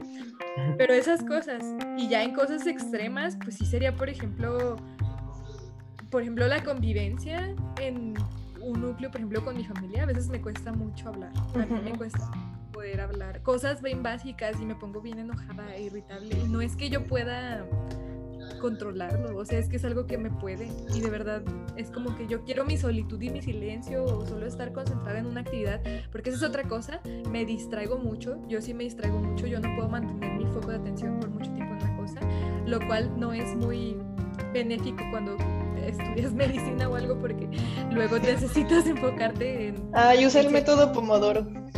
Es que sí lo hago, fíjate, hasta es claro, porque por ejemplo yo cuando lo aplico, ya ves que se supone que son 25 segundos. 20, ¿Oíla? 25 segundos. Vamos con razón, no te le vas a concentrar. ya ven que son 5 segundos y 5 segundos. Entonces, conmigo es como 50 minutos y luego ya descanso y así, y me funciona. Y por ejemplo, una cosa es que cuando doy consulta no me pasa, estoy enfocadísima en la persona que está delante de mí, yo ni me acuerdo de mí, estoy en tiempo presente. Y eso es algo que me decía mi, mi psicóloga, me decía, es que cuando tú estás dando consulta, tú no estás preocupada por tus problemas, estás preocupada por otra persona. Y eso es una cosa que nos pasa mucho, ¿no? En cualquier contexto, si estás platicando o estás enfocado en lo de los demás, no estás con la ardilla todo lo que da en la cabeza. Pero, por ejemplo, ya yo tener que enfocarme en ponerme a estudiar, como acomodar todo y ponerlo a hacer, me cuesta, sí me cuesta y necesito disciplina para poderlo hacer, porque sé que me cuesta el triple de lo que le cuesta a alguien que se puede enfocar más fácilmente. Y lo mismo es como con las conversaciones a veces. Y a veces das, tan por, das tanto por hecho que ya estás en ese entorno con tu familia y todo lo demás que hasta pierdes la habilidad para relacionarte con ellos, pierdes la habilidad para platicar como siempre. Porque aparte, por ejemplo, pues yo tengo mucho tiempo que no vivo aquí, la mayoría del tiempo como con mis papás y así, y retomarlo de pronto es un choque y esa es otra cosa, que pierdes tu, tu cotidianidad, pierdes tu estilo de vida al que ya estás acostumbrado y si es un choque y no, no porque sea algo malo, pero te, pues te desacostumbras y no sabes cómo volverte a acoplar a un estilo de vida al que tú ya no pertenecías. Y es, es triplemente difícil para alguien que lo sobrepiensa todo el tiempo. Entonces generalmente conmigo esas son las cosas en las que más me, me altero. Humberto, ¿querías decir algo? Ah, sí, pues yo también voy a, quiero describir más o menos qué es lo, o cómo vivo, vivo ahorita eso de lo de, de estar con ansiedad. Y ahí como tú, así como tú describes, hay cosas pequeñitas que te la detonan y son pequeños segunditos en los que pasando ese problemita se te quita mágicamente y cosas grandes que luego incluso llegan hasta cambiarte la conducta. Y yo tengo desde cosas pequeñitas, así como, así como decías tú, de como en la tienda o algo, me pasa mucho cuando voy a pagar con dinero, con billetes, de que estoy, Pues sí. este, sí, ¿Con qué más quieres pagar? Pues, por ejemplo, si vas a pagar con tarjetas diferentes. Ah, perdón. Es que, por, ej- es que, por ejemplo, a mí, a mí no me pasa lo de la tarjeta. A Quedé mí lo que me pasa es cuando voy a pagar con efectivo, de que estoy, por ejemplo, en la fila de la caja de la tienda de autoservicio. Este, y me dice, son, son 250 pesos. Y yo, ay, nomás tengo un billete de 200. Tengo, a ver. Y es que siento que esos segunditos en los que estoy haciendo esperar a la gente de atrás. Sí, ay, siento eso que está horrible. están- Es que yo, yo tengo, yo pienso que es parte de lo mismo de la ansiedad, pero yo tengo Sí, ese sí. problema, así como lo decías tú ahorita, Nadia, de que somos demasiado, el humano es demasiado egocéntrico, piensa que todo es alrededor de él, tanto lo Sí, bueno que como te lo malo. viendo, o así, Ajá. ¿no? Te digo, uno absorbe lo bueno y lo malo. Entonces yo siento que todos están atrás viéndome, ay, este por qué se tarda tanto y a qué hora va, a qué hora va a pagar y por qué no puede acomodar los billetes afuera de la, de la fila y que no sé qué. Y también la, la persona que está que ayudándome, bien la persona que está empacando y este porque ya no da el dinero y que no sé qué, y la cajera también. Y, y, y solo, ¿Dónde o sea, de repente uno está así con esa ansiedad y ya cuando tiene el dinero contado se da cuenta que pasaron tres segundos, pero en mi mente pasaron pasaron como horas. 10 minutos y, to- así todo el- todos los pensamientos hipotéticos de la gente. Sí, esa presión, por ejemplo, cuando, o cuando te dan el cambio de que eh, yo sí soy, soy bien obsesivo de que quiero guardar los billetitos por orden Sí, y yo me estoy acomodándolos ahí. hasta Ajá. Sí, yo también. sí, a mí me sucede. Fíjate que a mí con lo de las llamadas telefónicas antes me pasaba, pero últimamente ya no, ya he estado como agarrando más callo. Ay, qué bueno Pero- que avisas para que tú hables cuando yo. Pero por ejemplo, cuando, cuando se trataba de pedir comida y cosas así, yo también era el de que le echaba la agüita primero a todos los demás y quería ser el último en considerar llamar. Pero como eso de las llamadas ya no tanto. Ay, no. Está muy horrible. ¿Qué más habrá? ¿Qué más era? Así de cosas pequeñitas, pues es que fíjate que es más que nada eso. O por ejemplo, cuando uno se va, cuando siente como una pequeña discusión así que viene inminente un problemita, Ah, Por ejemplo, cuando uno está en el tráfico y que una persona de ahí, que, que la persona de enfrente, cuando, como cuando tú estás del otro lado, retomando el tema de, de los billetes al momento de pagar, que ves a la otra persona de enfrente molesta porque, porque le están presionando y te contestan y empieza una discusión, este, pues tú de repente no saben cómo, no sabes cómo reaccionar o cómo, cómo ¿Cómo argumentar. actuar? Ajá, te bloqueas. Y es lo mismo que decíamos al principio. Ante esa crisis te, te bloqueas y no sabes ni qué, ni qué responder ni nada. Y pues ya de cosas grandes, pues puede ser... mm, Pues también recientemente me pasó que... Pues de hecho, a ti sí te estaba contando el otro día, Nadia, de que hace un par de meses, cuando recién me llegó el título y tuve que... Pues ahora sí ya, era como un casi casi cuando vi el, el título electrónico que me llegó, era casi como bienvenido a la vida de adulto, ¿verdad? Te- Vamos eh, a hacer adulting. Ajá, todas tus responsabilidades y todas las decisiones son, a costa tuya. Y yo me puse, pues como que me, me lo quise, ¿cómo se llama? Como que estaba en una fase de negación. Así de que no, pero es que yo no quiero ya buscar trabajo, yo no quiero este, preocuparme por hacer trámites, yo no quiero. Y luego, por ejemplo. Quiero ser Quiero luego, un niño de- Yo mi quiero novia me galletas. decía, es que métete a este hospital o es que deja tus papeles en esta clínica. Y yo, no, pero es que si me voy a esta clínica me van a poner a hacer esto. Y, y empiezo así como cuando les decía que me quedaba en. Sí, exactamente. To- Siempre buscando todo lo malo. Es que me van a poner a hacer esto y no voy a, hacer, no voy a saber qué hacer. Y luego, por ejemplo, nos pasaba mucho, y yo pienso que a ti también, Nadia, de tanto que nos inferiorizaban y menospreciaban en la carrera, no todos, Ay, claro, sí. siempre lo aclaro, eh, pero hasta te da miedo reconocer que no sabes algo y preguntar a la demás gente. Entonces yo sí decía, es que qué tal que no sé algo, ¿a quién le voy a preguntar? Porque por ejemplo en el internado, oiga, doc, ay, ¿cómo no vas a saber esto? ya estás en internado, ya deberías de saber. No, para mañana me lo traes estudiado. Eso te, lo enseñan en primero de primaria. Ajá. En lugar de que te, ay, ¿cómo? En, lugar de que te dijeran los médicos, ¿cómo no le sabes? A ver, vente. Este, vamos con un paciente y lo aprendemos y así. O por ejemplo, yo sentía, o yo, bueno, de eso, eso que no tanto, digo que eso ya fue una fase que ya pasé, pero al principio cuando recién tuve el título y la cédula y ya tenía que ponerme a trabajar, yo sí decía, es que hay muchas cosas que todavía no sé y si me llega algo, ¿a quién le voy a pedir ayuda? Me van a salir con la misma babosada de cómo no lo sabes.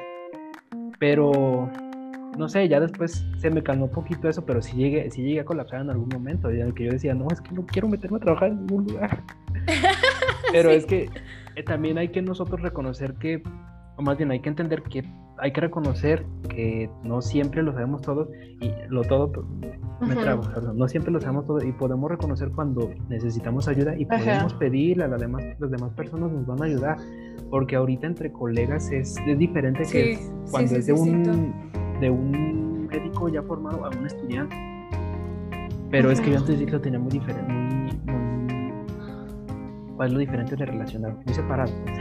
sí, pero sí te marca mucho. Luego decíamos el otro día Humberto y yo, por ejemplo, que es tal, tal, tal el, el, el síndrome del impostor que te queda derivado de ese maltrato que ahorita ya que eres profesionista, hasta sientes raro decir que eres el profesionista que eres. Y tú sabes que te ha costado muchísimo y que lo eres, o sea, no eres un fanfarrón, lo eres y lo eres bien. Obvio todos estamos aprendiendo cosas y vamos a seguir aprendiendo y creciendo, o sea, nunca hay un, techo, siempre puedes crecer y aprender más. Pero hasta se nos hace raro decir, por ejemplo, a nosotros nos hace raro decir ahora sí como, sí, soy médica, sí, te puedo atender. es extraño porque pues todos, todos sentimos que es un proceso y, dudas tanto de, ti que, wow, o sea, no pasa nada si lo digo porque es verdad. Es como lo de la firma del SAT, o sea, no estoy fingiendo nada, soy yo. Pero sí, es, es difícil. Siento que eso es como... Bueno, quiero decir algo ahorita como respecto a esto, porque es como un tema que toqué en una conferencia que di el miércoles. Que, bueno, era más como sobre ser su propio, su propio jefe. Y hablaba mucho, bueno, para mí, como en, en el área de mi trabajo y en cualquier área, es muy importante como conocer tus capacidades y tus limitaciones. Y es algo que sí aprendí como mucho más aún en terapia, porque también siento que así como decía Humberto, yo siempre estaba como muy enojada.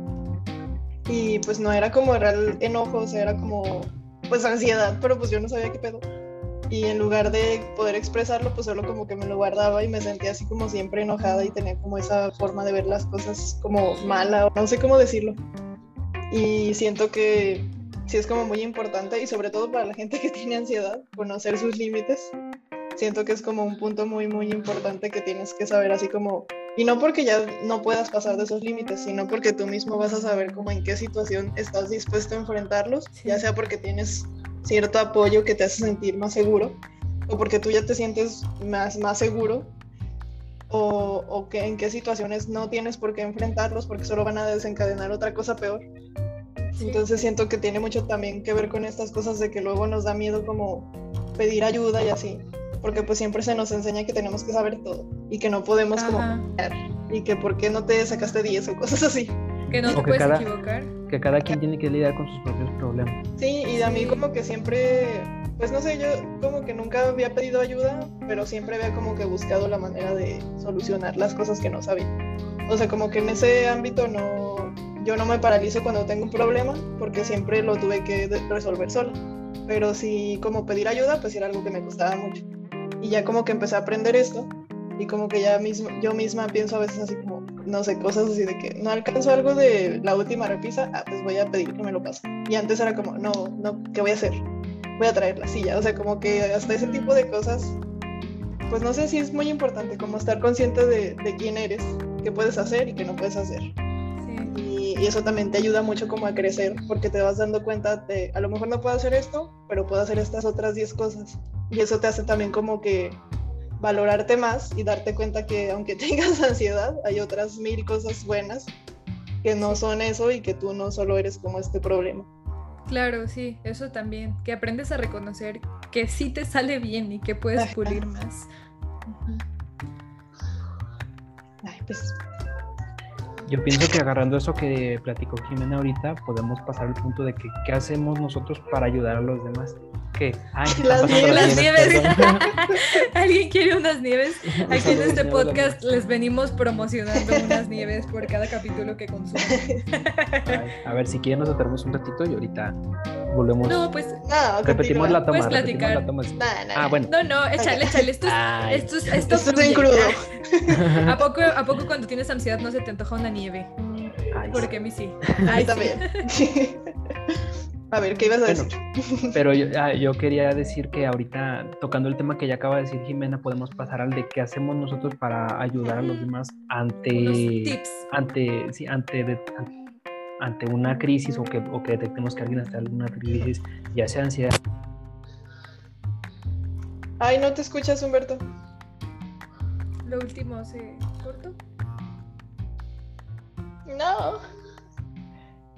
Podemos hablar de los. Creo que desconecté el micrófono, ¿ya está bien? Sí, ya. Has vuelto. Podemos Es que combinar con el esto como ya con los tips de, de Sí. ayuda que creemos que le pueden servir a cualquier persona y cosas que Sí, nos ayudan a bien. nosotros. Muy bien. Pues. Sí, tú. mm, ah, bueno, yo siguiendo con eso, sí, este, al menos a mí sí me pasaba, porque es parte del mismo problema que ya tengo de que cuando veo un problema, yo luego, luego me ay, es mi culpa, tengo que hacer algo para resolverlo, qué es lo que estoy haciendo mal, o qué hice yo para que esto se desencadenara, para que esto estuviera de esta manera. No sé si a ustedes también les suceda, pero yo me tiendo mucho a culpar sobre los problemas que ni siquiera, no, que no nada, nada que ver. Porque, por ejemplo, a- al principio, porque me suele, me suele suceder con, con una amiga que tengo, que también tiene sus problemas de crisis de ansiedad. Y, y al principio me pasaba de que, ay, no, está con, con este problema. Yo tengo que hacer algo para ayudarla, tengo que buscar alternativas para que se distraiga, para que. o, o- o pon- hablarle de otras cosas o- o proponerle soluciones para cómo, para cómo mejorar ese estado, para cómo resolver el problema que le está provocando la crisis, etcétera. Y es que en mi mente, ante ese momento, pues me provoca, o sea, al ver a, la- a esa persona con ansiedad, me provoca a mí tener la ansiedad y luego mi ansiedad trabaja de esa manera, de que no, es que tengo que resolver el problema, tengo que buscar alternativas, tengo que buscar miles de soluciones y proponérselas al mismo tiempo a, a toda, a, a ella para, para ver cómo lo soluciona. Pero me, luego me di cuenta, hasta que ella misma me lo dijo, de que pasaba que, que eso la agobiaba más. Entonces no la ayudaba, al contrario, la perjudicaba y la dañaba, la dañaba más el, pues todo, lo, todo el problema que tenía. Y ya al final pues mejor me callaba. Y hubo un momento en el que ya la veía así y yo pues mejor ya ni decía nada porque yo sabía que iba a agravar más el problema de lo que ya estaba. Pero ya después entendí que muchas veces no basta, o sea, o que no tiene que ser así, porque es, era parte de la ansiedad que yo tengo que, que así me estaba trabajando. Pero yo siento que la manera correcta de, a- de ayudar a una persona que está en, en ese momento sería simplemente mostrar que lo, que lo están acompañando y que, y que van a apoyarlo de cualquier manera que la persona proponga solucionar el problema, porque no hay que proponerle más soluciones de las que él no está buscando, porque a lo mejor También se ahorita... puede agobiar. Exacto, a lo mejor en ese momento lo que la persona quiere es dejar de pensar en el problema y tú le Ay, estás sí. haciendo pensar más en dicho problema buscando más soluciones hecho, sí. hipotéticas que ni siquiera van a suceder y se agobian más. Entonces, solo yo siento que deberíamos demostrar el apoyo y decir, mira, yo te voy a ayudar en lo que tú me propongas. O preguntar, porque muchas veces a mí ya se me sale esa pregunta literal de que, ¿qué puedo hacer yo para que te sientas mejor? Ay, ¿O sí, creo que eso es lo yo?" mejor. Sí. Sí, la verdad. porque sí. muchas veces, o muchas veces simplemente tomar a la persona de la mano, darle un abrazo, hacer contacto, eso realmente llega a calmar a las personas. Lo, de, lo sé porque incluso a mí me ha sucedido, de que a veces lo único que necesitas, lo único que necesitas va a sonar muy, muy cursi, pero es un abrazo y ya, Ah, es que que alguien sí te es cierto. abrace, que alguien, que alguien que se- porque antes, ante, ese, ante esa crisis que estamos teniendo, ante ese momento de que, como decían ustedes, nos, cuando se separa uno de la realidad, Desrealizamos. Ajá, tenemos esa desrealización de que solo nos vemos nosotros en un espacio en blanco, todo alrededor borroso y solo estamos nosotros. Cuando esa persona llega y te, te toca el hombro, te da el abrazo, te toma de la mano, te das cuenta de que no estás solo y de que esa persona te va a apoyar y eso te empieza a calmar poco a poco. Ay, sí. Que no A eres el no- único en el universo. Exactamente, y a veces, a veces no son necesarias ni siquiera las palabras, simplemente un gesto de, de apoyo. Estoy de acuerdo. O simplemente preguntar eso, les digo.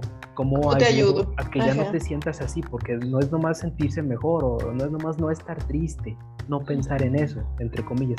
Nomás dejar de sentir eso, que es lo, es lo que la persona que está teniendo la ansiedad quiere en ese momento. No quiere sentirse así. Que lo acompañes.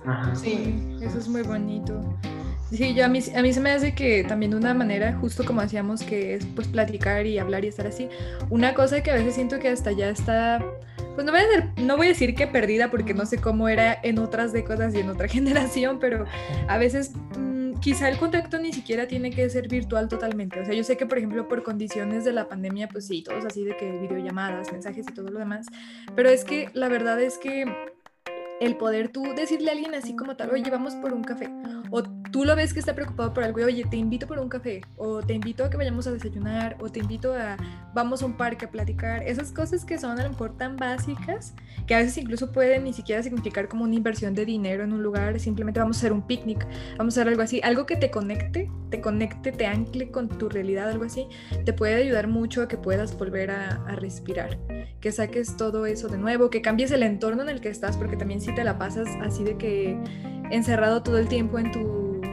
en tu cuarto y pues no sales de ese entorno, pues no vas a mejorar. Necesitas exponerte un poquito a otras cosas. Ay, pues bueno, ya para cerrar con todo esto que dijimos, siento que también ya tocamos un poquito el tema de cómo hemos cambiado y cómo éramos antes de ansiosos y cómo ahora lo somos, pero más conscientemente y más funcionales.